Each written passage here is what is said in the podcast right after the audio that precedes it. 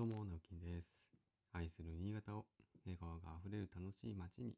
という目標を掲げて、新潟エンジョイクラブという活動を始めました。普段は新潟市内で建築事務所を友人と共同経営したり、個人では築50年の空き家を地域の子どもたちがのびのびと遊べる場所にリノベーションをしている寺尾の空き家という活動をやっています。えそんな寺尾の空き家がですね、えー先日テレビ新潟さんから、えー取材を受けまして、えー、あさっての10日木曜日夕方ワイド新潟一番という番組の中のガタトピというコーナーで、えー特集をしていただけることになりました。えー時間はですね、えー未定なんですけれども、えー新潟一番という番組が、えー3時48分から4時50分の放送になりますので、こちらの中で、えーまあ、6分から7分ぐらいの放送になるということです。えーいろいろですね、えーインタビュー受けたりとか、あとまあ子供たちがね、遊んでる姿を、え撮影していったので、まあ、どんな仕上がりになるか私も楽しみなんですけれども、ぜひ、えお時間ある方は見てください。え見れない方はですね、えーぜひ、えこの放送を聞いたら、え予約をしてですね、私の、うん、まあ、地上波デビューの姿を見ていただければと思います。まあ、ちょっとどんな話だかなっていうのは、なんとなくしかもう覚えてません。はい、いつも言ってるようなことですね、きっと。やっぱりね、テレビって、あのすごく多くの方が見てるメディアなので、まあ、どんな反響があるのかなっていう、また、あの、この前のね、えーインターネットニュースサイトの新潟経済新聞さんに掲載されただけでもですね、かなりの反響があったので、どうなんでしょうかね。この、まあ、一般の方というかね、まあ、テレビを見ている、うん、なんで言ったんですか、一般の方って、一般ユーザーっていうんですかね、うん、の方も知るので、まあ、どんな、こう、リアクションがあるのかなっていうのは、うん、まあ、楽しみですね。はい。えー、っとですね、今日はですね、ちょっと昨日の話、あの、制限をしないと、まあ、人間の欲望っていうのは、も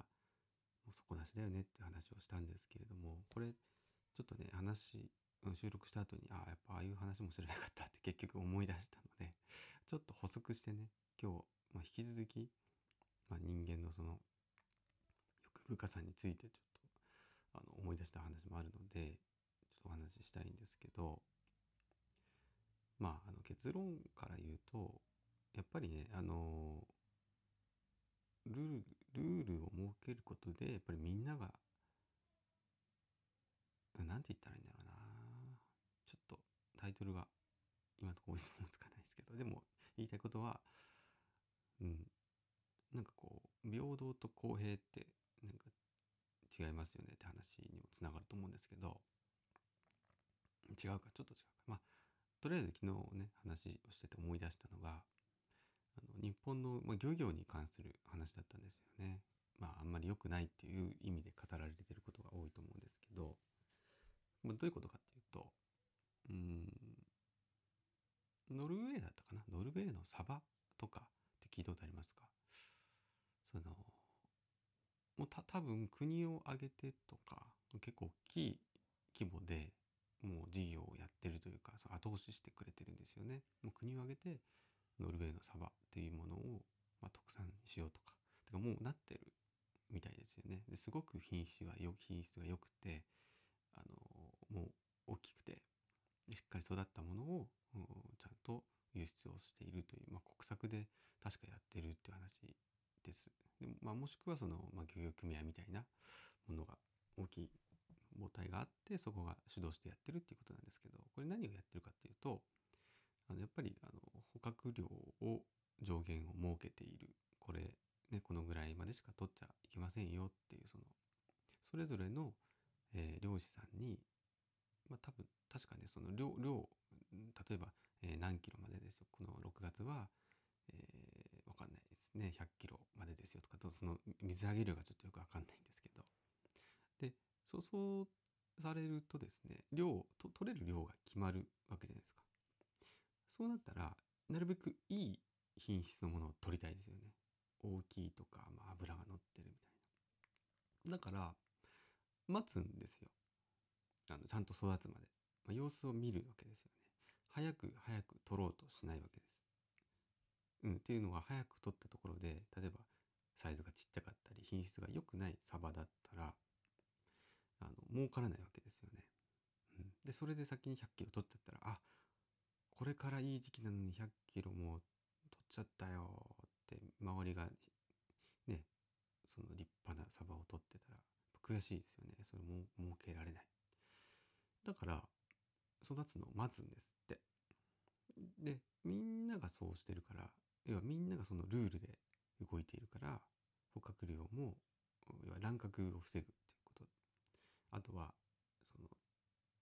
要は早い段階誰かが先先うんと抜け駆けをしないので、え立派なサバが揃うんですって。みんながそれをやってるから。で結果やっぱノルウェーの国として、えー、まあ、漁業が成功している。あのやっぱり品質良くて儲かる仕事になってるんだそうです。はい、で日本はですね残念ながらこれが、まあ、ないということで早い者勝ちになっちゃってるんですね。じゃあどうなるかっていうと先に取ろうとするんですよね。他の人よりも他の漁師よりも自分たちがなるべく先になるべく多く根こそぎ取ろうっていう考え方になっちゃうんです。じゃあ何が起きるかっていうとやっぱり周りにね先駆けて取らなきゃいけないわけですからもう時期的に早くても要は漁をしちゃうんですよねしないといけなくなっちゃうんですそうしないとあいつに取られちゃうからとかうん。まあ、全然違う。わかんないですよ。中国とかの影響はちょっとよくわかんないんですけど、もうその自分の要は知らないところで、えー、取られるんじゃないかという恐怖に駆られるわけですよね。ね、それでもよく考えたらまあ、うん、ちょっと今日怖いですよね。夜寝てる時とかもね、いや、明日になったら、いなくなってたらどうしようとかっていうことなんですよ。やっぱ自然物ですからね、全部自分で管理、養殖じゃない限りは管理できるはずもないので、っていうマインドの漁師さんがいっぱいいたら、それは我先に取ろう取ろうってなりますよね。で、結果、早すぎる、その、まあ、乱獲というか、ってサイズがあんまり大きくなかったりとか、育ちきらないとか、で、取り尽くしちゃう。っていう問題がどうも起きてるらしいんですよね。うん、だから日本の漁業っていうのはそのノルウェーを見習うべきだっていうそういう、えっと、すごく農業あの農業なくて漁業に詳しい方の言説を、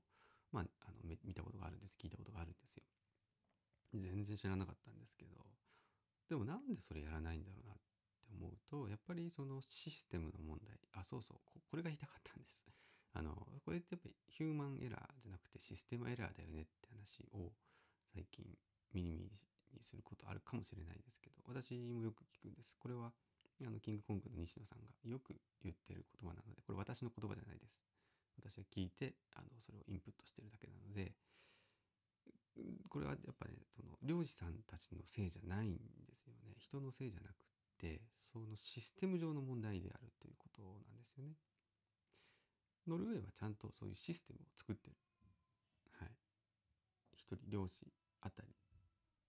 えー、捕獲できる量を定めているってことですね。適切な量を定めているからこそ、そのルールのもと、制約のもと、みんながより一番、えー、一番儲かるところを目指してやってるんですけど、日本にはそれがないので、システムが、エラーが起きちゃってるんですよね。だから、漁師さんたちは自分の判断とかで取っちゃうっていう。だから漁師さんたちがね、悪いってなりがちですけど、そうじゃなくって、その漁師さんたちが儲からない仕組みになっている、まあわかんないです日本の制度なのか、漁業区別の制度なのかわからないんですけど、そういう大元のシステム上の問題があるということですよね。これ、なんかね、何とかしたらいいのになと思って、まあ、昨日の話からちょっとこう、かなり膨らみましたけど、はい、そんな話でした。では今日も一日楽しんでいきましょう。バイバイ。